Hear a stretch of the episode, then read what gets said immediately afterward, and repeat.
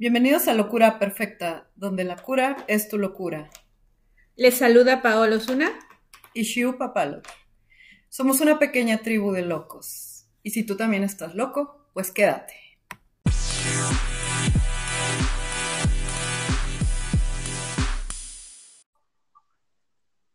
Bienvenidos a nuestro cuarto episodio, Ser adulto. ¿Cómo es que seleccionamos el tema de este episodio? Bueno, desgraciadamente, en la sociedad en que vivimos, muchos de nosotros llegamos a adultos con una gran carga de responsabilidades, deberes y situaciones que vamos cargando muchas veces desde una temprana edad, ¿sí? Como el, tal vez en mantener a nuestros padres, a nuestros hermanos, o ser la persona súper responsable para poder permanecer en un trabajo que pues sí me da una excelente posición social y me ayuda a pagar mis viajes, mis, mis lujos, un gran carro, una gran casa. Pero realmente te has preguntado, ¿cuánto de todo eso disfrutas? O sea, ¿cuánto realmente estás disfrutando viviendo en esta vida de ser el adulto responsable? ¿Recuerdas cuándo fue la última vez que te divertiste? ¿Recuerdas cuándo fue la última vez que hiciste una locura? Que te mojaste en la lluvia, que brincaste un charco, que te pusiste a correr con tu perro en la calle, en el parque, que jugaste como niño, eh, llorando incluso de la risa, ¿no? ¿Qué tanto de esto has olvidado? ¿Qué tanto has dejado de vivir en tu esencia para cumplir lo que se espera de ti y lo que significa ser un adulto responsable? ¿Tú qué opinas, Shu? Bueno, pues bienvenidos todos. Muchas gracias, Paola. Muchas gracias a todos los que nos están escuchando. Y, bueno, sí, sabes que el tema tiene mucho que ver con situaciones que viví, particularmente en esta semana. Em, y tiene que ver con este ideal de perfección que nos han planteado, ¿no?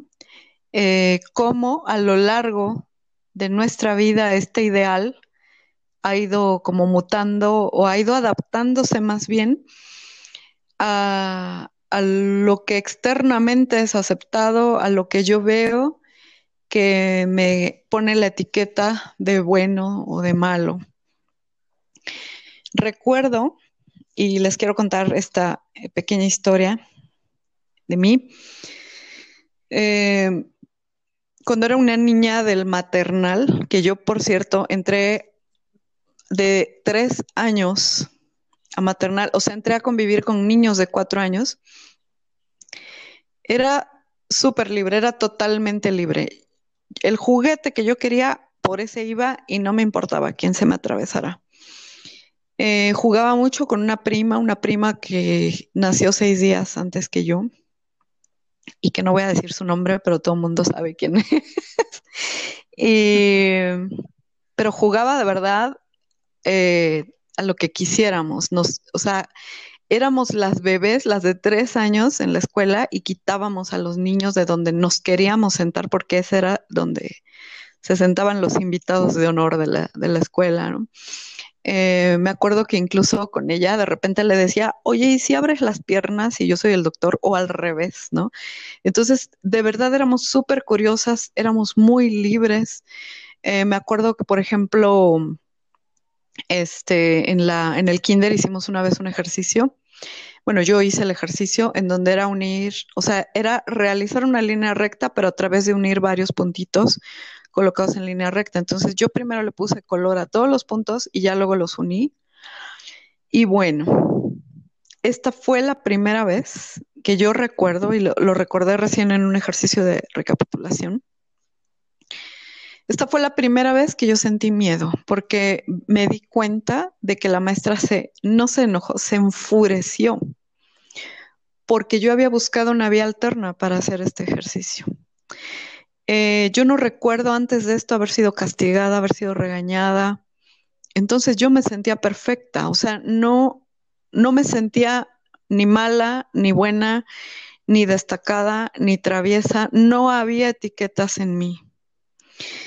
Eh, pero a partir de este suceso, en donde alguien que debería estar acostumbrada a la manera en la que trata a un niño, es donde empieza para mí un proceso de, miedo. Eh, y todo por qué? Por haber hecho algo de una manera alternativa. O sea, estaba limitando mi creatividad. Y bueno, cuando entré a la primaria ya era la mujer más amaestrada y temerosa del mundo, de verdad. No, bueno, la niña.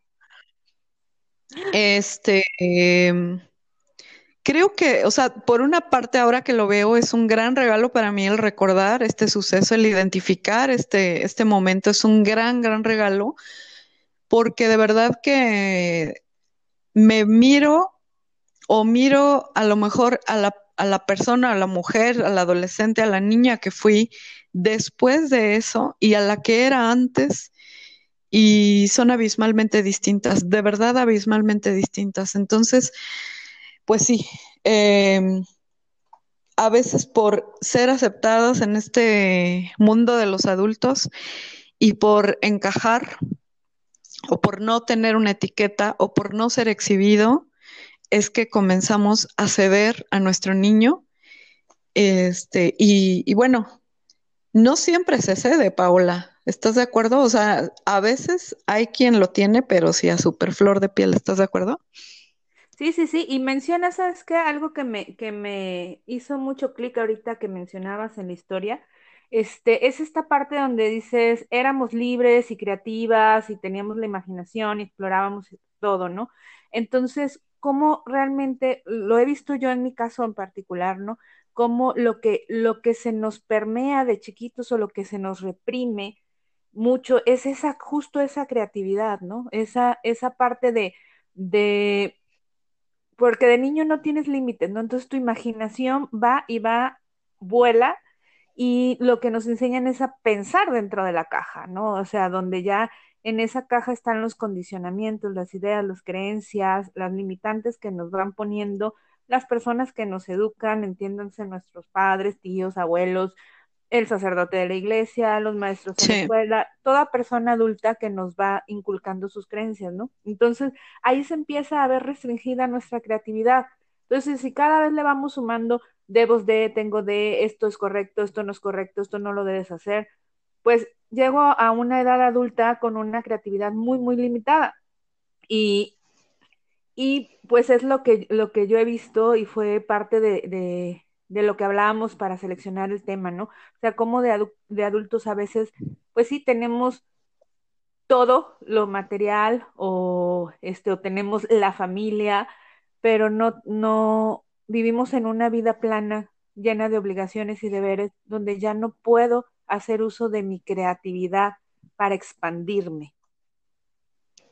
Y aparte, aparte de no poder hacer uso de la creatividad, no solo es eso, Pau, sino que también es em, de qué manera el estar arrastrando a este niño que está inhibido, que está eh, siendo eh, limitado, que está callado, que está coartado en su libertad, repercute en mi trato este, social, ¿no? O sea, cómo explota, cómo sale ese niño, pero de manera violenta, cuando tengo que interactuar con compañeros de la escuela, este, con hermanos, con mis padres, y ya después, que a ti te ha tocado, a mí me ha tocado también, con la pareja, por ejemplo, que es así como súper recurrente, ¿no? Exactamente. Y vamos cerrando este segmento con eso para iniciar esta parte en nuestro siguiente segmento de cómo, cómo justo eso, ¿no? Cuando el niño es reprimido, entonces cómo reacciona de una manera violenta para ser escuchado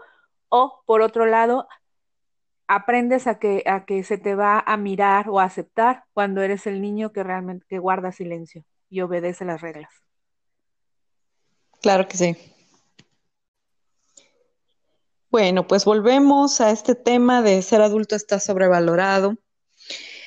Quisiéramos aterrizar algunos puntos porque, bueno, el hecho de tratar de recuperar a nuestro niño no implica necesariamente este, vivir portándonos eh, sin compromiso, como si no pasara nada. Obviamente tenemos que ir dándole paso al adulto que se hace responsable, que le da una perspectiva a las cosas, pero sin embargo eh, está también tratando de, de canalizar los momentos en los que aparece este niño, saber qué es lo que le molesta a este niño, si es que sigue apareciendo, pues para poder encontrar una solución.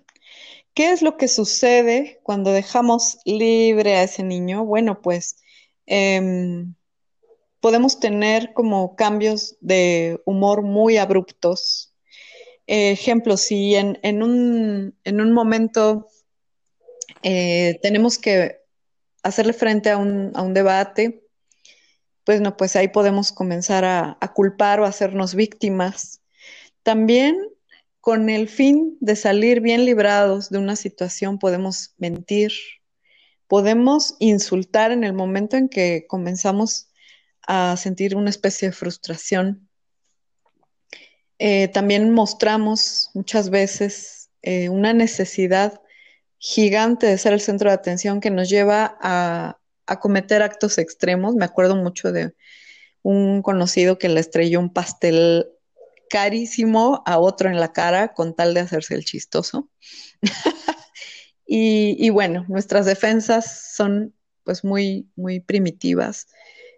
Y no es eso lo peor, sino que no aprendemos, ¿no? No aprendemos y entonces sacamos de paseo a cada rato al, al niño, al berrinchudo, al mentiroso, al impulsivo, este, y no tratamos realmente de platicar con ese niño. ¿Por qué? Porque duele, porque seguramente el hecho de estar reaccionando de esa manera trae un, dolor oculto. ¿Qué piensas, Paula? Sí, efectivamente es, pues es algo que aprendiste a hacer en algún momento y que te sirvió en ese momento, ¿no? Entonces, eh, un niño lo único que puede hacer es aquello necesario para sobrevivir. Entonces, si es actuar desde el berrinche, desde el enojo, desde la tristeza, desde quedarme callado, desde reprimir, desde no dar lata, desde hacerme el invisible incluso, ¿no? Este, es porque eso le funcionó allá y entonces cuando era un niño, ¿no? Y es darme cuenta que como adulto eso ya no me está funcionando. No puedo irme en la vida cobrándole a mi jefe, a mis amigos, a mi pareja, este, todo aquellas facturas pendientes que tengo con papá y mamá. Sí, y es darme cuenta que ahora yo soy responsable de ese niño herido y yo soy quien, quien debe cubrir esa necesidad de ese niño, esa necesidad que no fue atendida en su momento, sí, para que de esta manera el niño deje de actuar desde, desde este berrinche, desde la apatía, o sea, deje ese tipo de comportamientos que ya no están funcionando para darle cabida al control y el dominio y la dirección del adulto, ¿no? Más siempre tener en cuenta que el niño y el, y el adulto se necesitan en todo momento. El adulto necesita la capacidad inquisitiva, la creatividad, el empuje, el, em, impulso, el, arriesgarse de un niño, más el niño necesita la dirección, el compromiso, el, el, apapacho, el cuidado del adulto, ¿no? Si, si desgraciadamente esto no, no, no, lo, no lo tenemos claro, ¿sí? sino que vamos viviendo las etapas como si fueran independientes la una de la otra. Pero no, o sea, venimos, son etapas evolutivas, son etapas donde se trata de ir sumando a lo que ya traigo y no ir quitando algo para poner otra cosa, ¿no? Entonces, si, si tomamos esto en cuenta y si hacemos esta unión de mi niño con, con mi adulto, este, tomando lo, pues ahora sí que lo mejor para mí, este, de ambos, pues realmente puedo llegar a ser un, adulto de pensamiento libre, de creativo, este, con imaginación, que sigue tomando riesgos, que disfruta y vive su vida con responsabilidad, con conciencia, con compromiso hacia sí mismo, hacia sus seres queridos, sus hijos, sus padres, sus hermanos, su pareja, ¿no? Claro. Porque aparte es que acabas de mencionar algo bien importante, ¿no? O sea, cuando, cuando no se le da una salida a, esta a este niño y a cuáles son los, los conflictos que encierra, con quienes desfogamos ese, ese enojo. Este suele ser, por ejemplo, con nuestros padres, o sea, hacer los mega berrinches ya de, de adolescentes, pero bastante grandecitos, digamos, 25 años, eh, pero también con compañeros de trabajo, con el jefe, o lo que seguramente te ha sucedido en varias ocasiones, Paula, y, y, a mí también, digo, con personas que conocemos, con la pareja, ¿no? O sea, queremos que piense, que reaccione, que nos lea el pensamiento tal cual como nosotros esperamos que, que lo pensemos, ¿no? No te, desarrollamos tampoco esa independencia emocional en la cual el otro es libre de sentir lo que se le dé la gana y, y nosotros también este, y comenzamos a, o a victimizarnos o a culpar, ¿no? Así es, y eso es no tomar la responsabilidad sobre mí, ¿no? Y conozco, Claro. como decías tú, este, muchos adultos eh, que se viven como Peter Pan, ¿no? El eterno niño que no crece, este, y justo vive así responsabilizando a otros de, de sus fracasos, de su miseria, de lo mal que le va en la vida, este, y culpando al jefe, al vecino, al amigo, al perico, al papá, a la mamá, y no, y no nos hacemos cargo de, de de nuestra responsabilidad, ¿no? Y es tomar en cuenta que sí, allá y entonces me sirvió a lo mejor quedarme callada y no, y no contestarle a mi mamá, porque eso fue lo que pude hacer en ese momento para sobrevivir, o a lo mejor el revelarme y, y, el, y el responder desde mi ira me funcionó para que me escucharan, pero hoy en día eso, eso ya no lo necesito hacer, ¿no? Y la responsabilidad de hacerlo diferente ahora es mía. claro, totalmente. Y bueno, pensarían, bueno, no sé, en cómo podríamos llegar a la raíz de esto. O sea, cuando se te presenta un conflicto, podríamos em, preguntarnos, o sea, bueno, cuando estamos muy tristes, por ejemplo, ¿qué es lo que te hacía feliz? ¿Qué es lo que te gustaba, ¿no? Cuando eras un niño, una niña. Y, y creo que también en esto hay una gran clave para el episodio número uno que decíamos, ¿cuál es tu sentido de la vida? ¿Qué es lo que más te gusta hacer? ¿Qué es eso que no te aburriría jamás, ¿no? Em, también creo que es muy importante pensar en qué es lo que nos hacía sentir mal, por qué nos sentimos mal, qué nos entristecía profundamente. Em, observar, aprender también a observar. Eso es- eso sería el paso uno, ¿no? El aprender a escucharme, aprender cómo me estoy sintiendo. O sea, si ya observé que cada vez que alguien me habla de determinada manera o cada vez que me siento que me quieren mandar, yo reacciono de cierta manera y es con todo mundo, entonces, pues puedo darme cuenta que la bronca la tengo yo, ¿no? Entonces es ver qué me hace sentir eso, o sea, empezar a escuchar mi cuerpo, dónde siento una emoción, este, se contrae el estómago, se oprime el pecho, apuño las manos, o sea, observarme todo el tiempo. Ese sería el paso uno, ¿no? Estar, estar siempre en constante observación de mí mismo, eh, ver qué me está pasando en el cuerpo y, y eso que me está pasando en el cuerpo, qué emoción me está transmitiendo. Una vez que identifique la emoción, claro, es estoy enojada, estoy triste, me siento decepcionada, ¿cómo me siento? Empezar a desglosar la emoción y esa emoción me va a llevar allá, ¿no? Entonces es darme cuenta, una vez reconociendo las emociones, cuando me sentí así de triste cuando era pequeña. Sí, que era justo lo que mencionabas ahorita, ¿no? Y esta es una manera de llegar ahí a la raíz. Ya el siguiente paso sería empezar a ver al niño.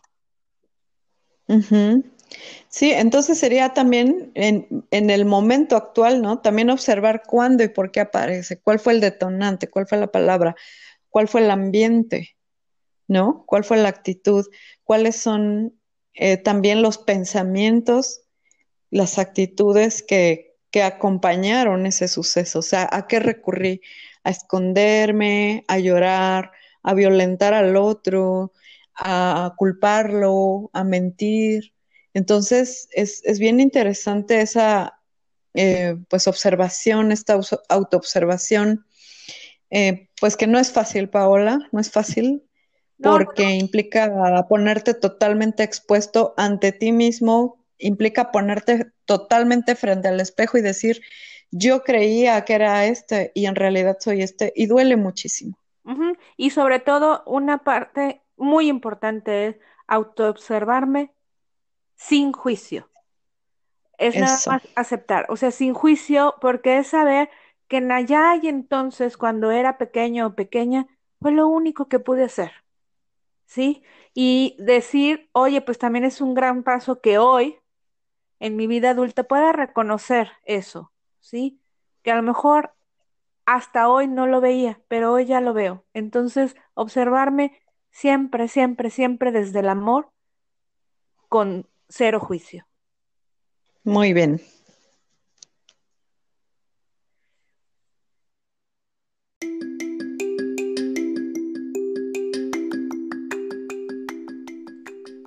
El locotip de la semana.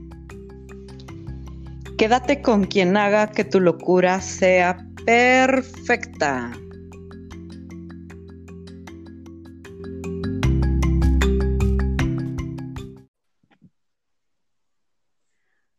Bueno, retomando este punto de nuestro niño o niña interior, como decíamos anteriormente, es importante observar, observarme sin crítica, sin juicio, simplemente reconocer que esos comportamientos o actitudes es lo que en su momento me ayudó a sobrevivir, a ser escuchado. Entonces, es observarme sin juicio, es no juzgar, no ponerle etiquetas a soy una berrinchuda, soy una peleonera, em, soy bien contestona, soy una rebelde. No, simplemente observar los comportamientos que aprendí a hacer para defenderme, para hacerme ver, para hacerme escuchar, pero que esos comportamientos no definen quién soy. ¿Sí? Entonces, no juzgues a ese niño o esa niña que aún está ahí latente y que tiene una herida.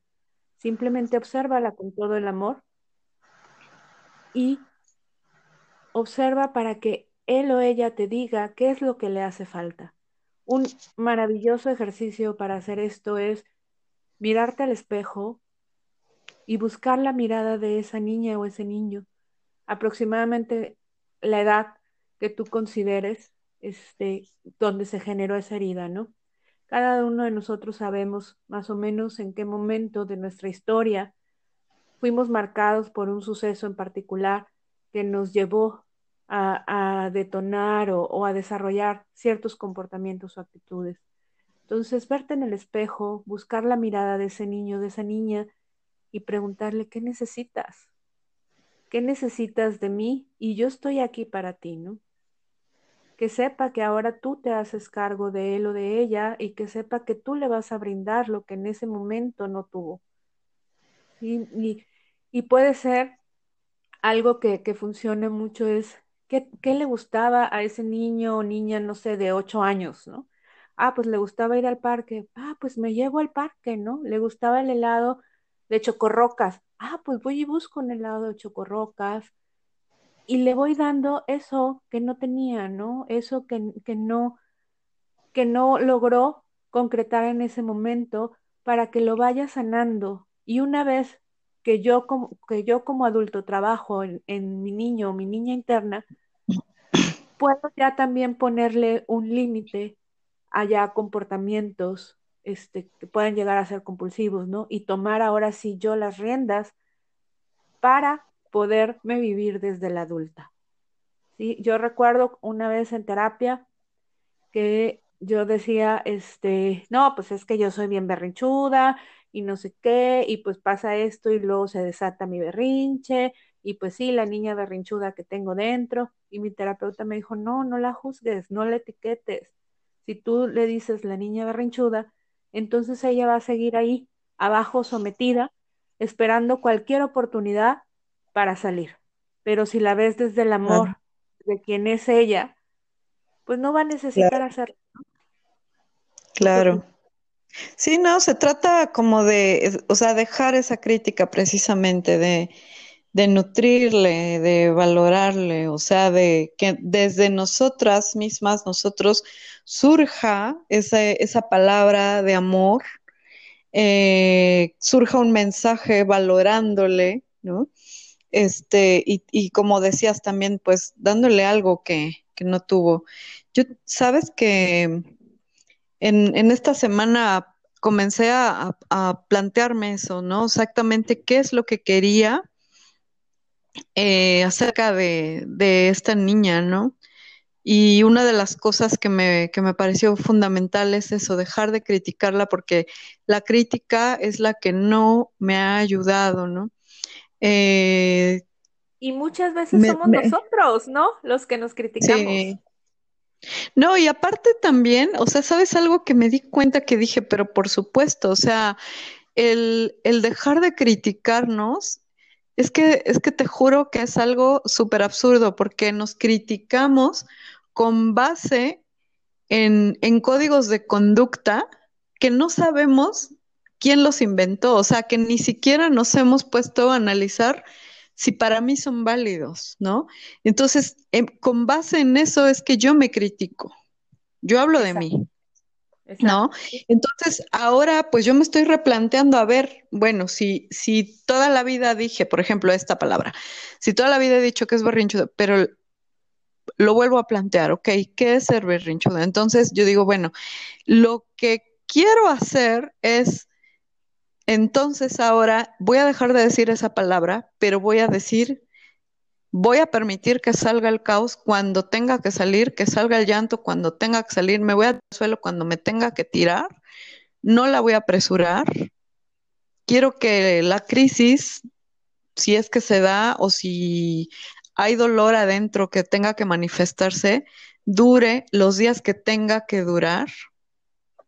Y, y también eh, pues eh, atenderme a mí como prioridad, ¿no? O sea, ya no decir, ay, pues porque yo soy la terapeuta, este, no me puedo permitir esto, ¿no? O tiene que ser rápido. Aprender a escuchar a mi propio reloj, este, y, y desde luego esto es parte también de, de ser amor con, contigo mismo, eh, de recuperarte a ti mismo, ¿no? Inicialmente este episodio habíamos pensado llamarle Sé adulto y recupera a tu niño, o sea, es un acto de responsabilidad recuperar a ese niño. Claro, y sabes que algo importante que mencionas es en esta parte, ¿no? De darme mi tiempo y si entonces si estoy consciente y me estoy autoobservando, justo cuando estoy en medio de este caos, de la crisis, que las crisis en realidad son curativas y le buscamos este, para qué están ahí, ¿no? Porque están para algo. Entonces, si ya, si yo me doy este permiso de irme a este caos, de, de, de llorar, de patalear, de gritar, es preguntarme cuando estoy ahí, o preguntarle a mi niña, ¿qué necesitas? ¿Qué te ha hecho falta? Y entonces buscar dárselo yo. A veces puede ser de, güey, sácame de la casa y llévame al parque que me dé el sol, ¿no? Me tienes aquí todo el día trabajando y yo no quiero. Entonces es, son pequeños detalles que tu, que tu voz interior te va diciendo y esa es tu niña hablando, ¿no? Entonces ya es responsabilidad del adulto hacerse cargo de ese niño o esa niña.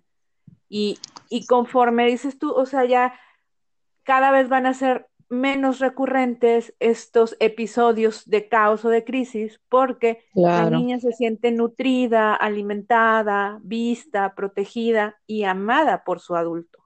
Y del caos viene la transformación aparte, pero, o sea, el, detalle es lo que mencionábamos al inicio, de verdad que no es fácil, o sea, para nosotros es súper fácil criticar, enjuiciar, juzgar, pero mirarnos en el espejo de verdad es de lo más difícil. A, mí me, al menos para mí ha sido de, de las cosas más difíciles, porque, sabes, vivimos mucho como pensando en que somos lo que la gente nos dice, o sea, ay, es que, este, no sé, Paola es la bailarina, la mejor del mundo, la mejor patadora del mundo, ¿no? Y entonces en el momento en que eso se acaba, ya no sabes quién eres, ¿no? O sea, eh, o que tus amigos te dicen, ay, eres lo máximo, vales mil, nunca cambies y el día en que te tienes que ir a un lugar en donde no están ellos, ahí te tambaleas, ¿no? Entonces, en realidad, lo que más, em, lo que más duele es esta parte, o sea, quitarte todas las capas para mirarte desnudo en cuerpo y alma, desnuda en cuerpo y alma, y, darte cuenta, pues, que en realidad no eres esa que te dijeron y que, pues, a ti no te puedes engañar. Exacto. ¿Y de dónde viene toda esta distorsión? Pues justo de lo que me van diciendo, porque de niño me limitan mi mente, ¿no? Me cortan, me cortan mi creatividad, mi expansión. Un niño es expansivo, ¿sí? Entonces viene y, y me empiezan a domesticar. Llego a la etapa adolescente, donde sigo con esta domesticación, pero ya me doy cuenta que soy un ser diferente a papá y mamá, que ya no estoy pegado a ellos que puedo tener mi propia opinión, pero el mundo está lleno de opiniones diferentes, entonces voy agarrando las opiniones de con quien me junto, ¿no? La de la amiga, la del amigo, este, si mamá es, es una mamá castradora, este, o denigrante con los hijos, entonces mi modelo de mamá a lo mejor va a ser la mamá chida de mi amiga, y entonces ahí voy generando un, un mundo de ideas en mi cabeza y tratando de adaptarme a lo que a mí me gusta o a lo que yo pienso que es correcto y así voy formando mi criterio, ¿no? Este, Por eso a veces los adolescentes tienen esta prisa por crecer, ¿no? Para ya decir, ya, ya cuando sea adulto yo me voy a mandar solo y van a hacer mis reglas y voy a hacer lo que me dé mi gana. Así es. Sí, sí, sí. Sí, pues eh, no sé, yo, ah, yo quisiera hacer mucho, mucho hincapié en que, en que de verdad es, es eh, tomar la responsabilidad en, tus manos y ser responsables, eh, no solo decir, ay, sí, ya, este, lo voy a trabajar, ¿no? Sino que estar realmente, es estar realmente consciente de lo que estoy sintiendo y por qué lo estoy sintiendo, de dónde viene también ser responsable de lo que estoy viendo afuera, ¿no? O sea, tenemos una libertad gigante que es elegir lo que pensamos, entonces lo que veo afuera en realidad, yo lo estoy traduciendo hacia adentro, ¿no? Entonces, ¿por qué mientras alguien está viendo un paisaje precioso, yo estoy viendo el, apocalipsis, por ejemplo, ¿no? También soy responsable de las experiencias, de las vivencias de las personas que he ha traído a mí y de cómo, si yo lo elijo de esta manera responsable, esas vivencias y esas experiencias me pueden abrir los ojos, ¿no? O sea, no, no, no seguirme victimizada, ay, es que llegó, es lo peor del mundo, ¿no? Ay, es que este fulano, no, o sea, en realidad entender que todo es producto de un, cúmulo de, decisiones, de pensamientos y de cómo creamos eh, nuestra realidad. Es la única manera, creo yo, de recuperarnos.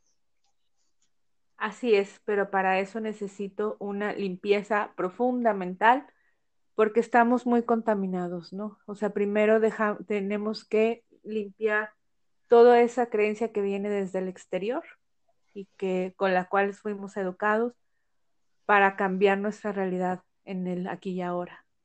Claro, claro que sí. Este, pues, y sabes, es que creo que también es, es válido en un momento dado, o sea, preguntarte eh, con quién estás, de quién te estás rodeando. Si en realidad, pero así desde lo más profundo de tu corazón, deseas estar en ese lugar con esas personas. Es más, hasta cuando entra una llamada o cuando debes de responder un mensaje, ¿no? Bueno, cuando te llega un mensaje, si te nace en realidad responderlo, si te, si nace en realidad contestar, la otra, si quiero decir sí, que ese también es un súper problema de repente que tenemos, el aprender a decir no, ¿no? El, el tener que ser amable porque tengo que ser amable, no. O sea, de verdad es que no quiere decir que tenga que ir por la vida siendo hostil, sino que de repente no me nace. O sea, no, no me nace ni contestar la llamada, ni atender el mensaje, ni tampoco fingir que estoy contenta, ¿no?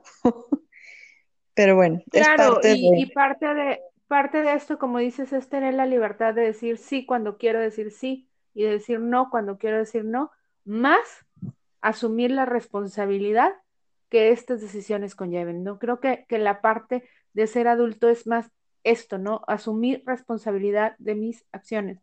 ¿sí? no nomás la responsabilidad económica para mantener una familia, la responsabilidad de ir a trabajar, sino la responsabilidad de mis decisiones. Eso es lo que nos hace ser adultos. Quiero disfrutar la vida responsablemente, ¿no? Así es.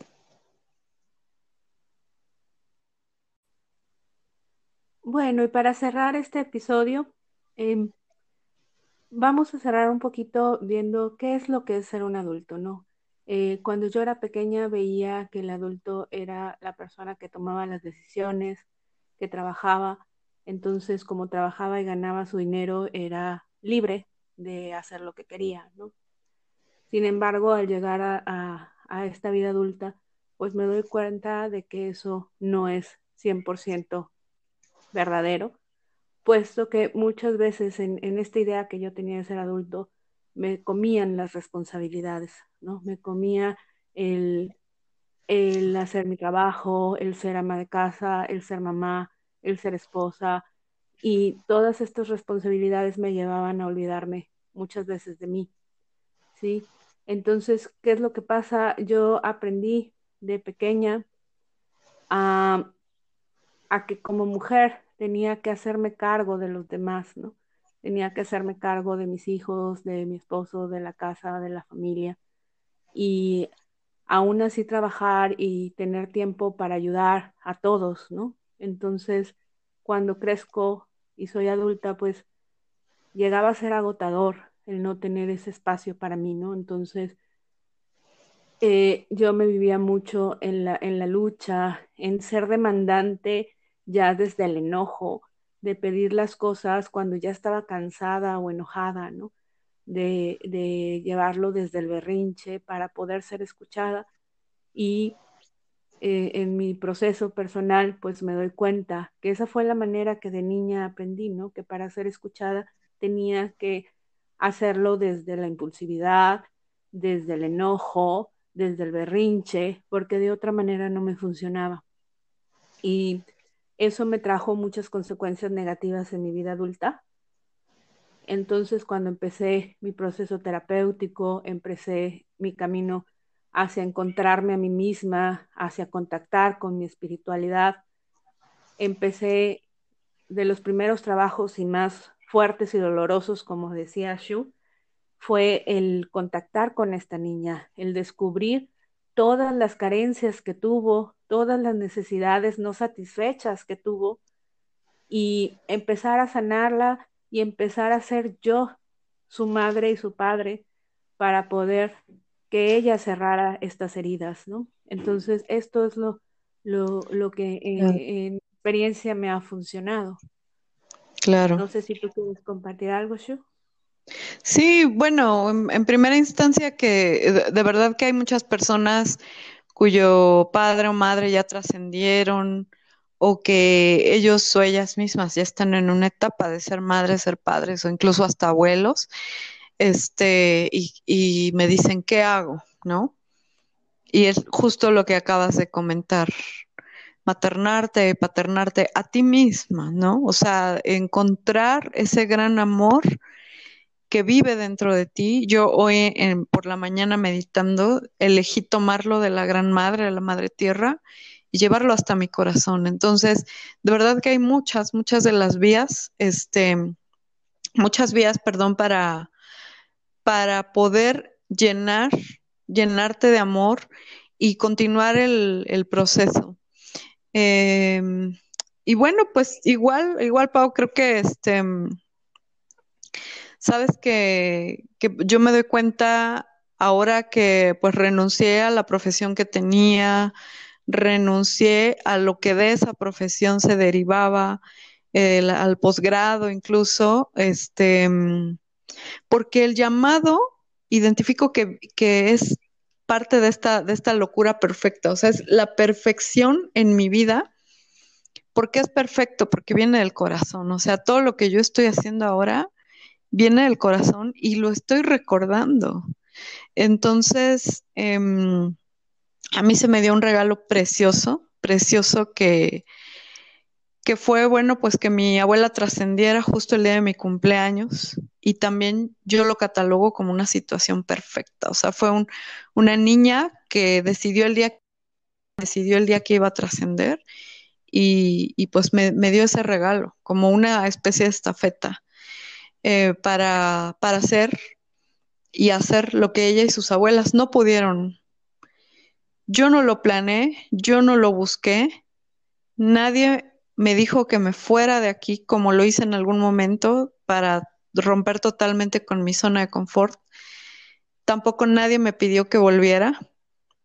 La puerta simplemente se abrió eh, y, en, y en una de esas se abrió de vuelta al origen.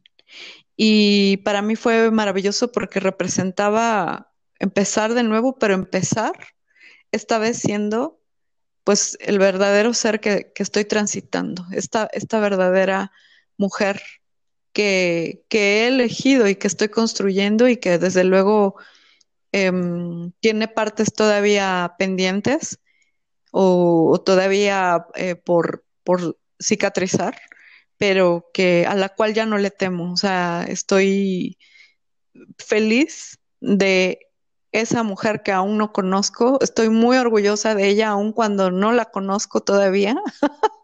y, de verdad, bueno, pues acá está también mi, mi, espejo divino. Sé que estamos en ese tránsito hermosa y, este, bueno, pues por fortuna nos tocó reencontrarnos. Así es, hermosa. Y es padre el reencontrar, como dices, desde nuestro corazón, recuperar nuestra esencia y convertirnos en el adulto que quiero ser, ¿no? O sea, ¿y, qué es ese adulto que quiero ser? Ese que tiene la ilusión, la picardía, las ganas de seguir experimentando y descubriendo. Echando desmadre. Con, echando el desmadre con los ojos divinos de un niño, con los ojos puros de un niño, sabiendo que también puedo combinarlo con autodisciplina, con la autoobservación, con el autocompromiso conmigo y hacia mis seres queridos, con mi entrega y con mi responsabilidad, ¿sí? Entonces, si lograr este punto de ser, de combinar lo más maravilloso de mi niña interior con las aptitudes, comportamientos de un ser responsable que se hace cargo de sus decisiones, porque estamos decidiendo en todo momento, ¿no? Hasta cuando no decido, decido. Entonces, si combino estas dos partes, mi niña interna con, con la responsabilidad de mi ser adulto, pues ese es el camino que quiero seguir, ¿no? Y más disfrutándolo con personas como mi queridísima amiga Shu, donde mm. vamos descubriéndonos así mutuamente, donde nos vamos apoyando y nos vamos enriqueciendo, viviendo esta locura perfecta, ¿no? Nuestra locura perfecta desde la responsabilidad y el amor propio. Y donde también hay mucho de niñas, de niñas relajientas, muy curiosas, que se siguen sorprendiendo como niñas. Me fascina a mí, este, y, bueno, no sé si a ti también, Pau, o sea, la, la sencillez, la, emoción, el disfrute que hay en irte a tirar al pasto y revolcarnos y que, no sé, que llegue la mascota a, hacerte cosquillas en el cuello, qué sé yo, ¿no?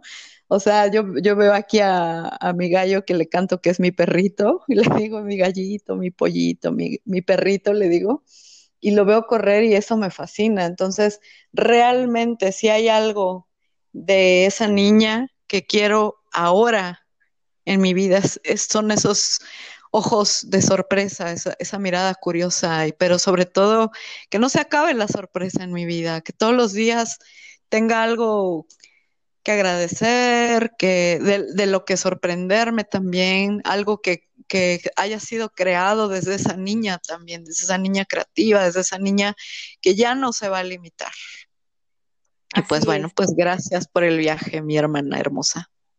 Así es, hermosa, y sigamos disfrutando en este camino, viendo desde los ojos de la inocencia, con la conciencia de un adulto. Así es, pues muchísimas gracias eh, por escuchar este nuevo episodio de Locura Perfecta. Gracias, Paola. Gracias, Shu. Y pues nos vemos en el próximo episodio. Muy buenas noches y hasta pronto.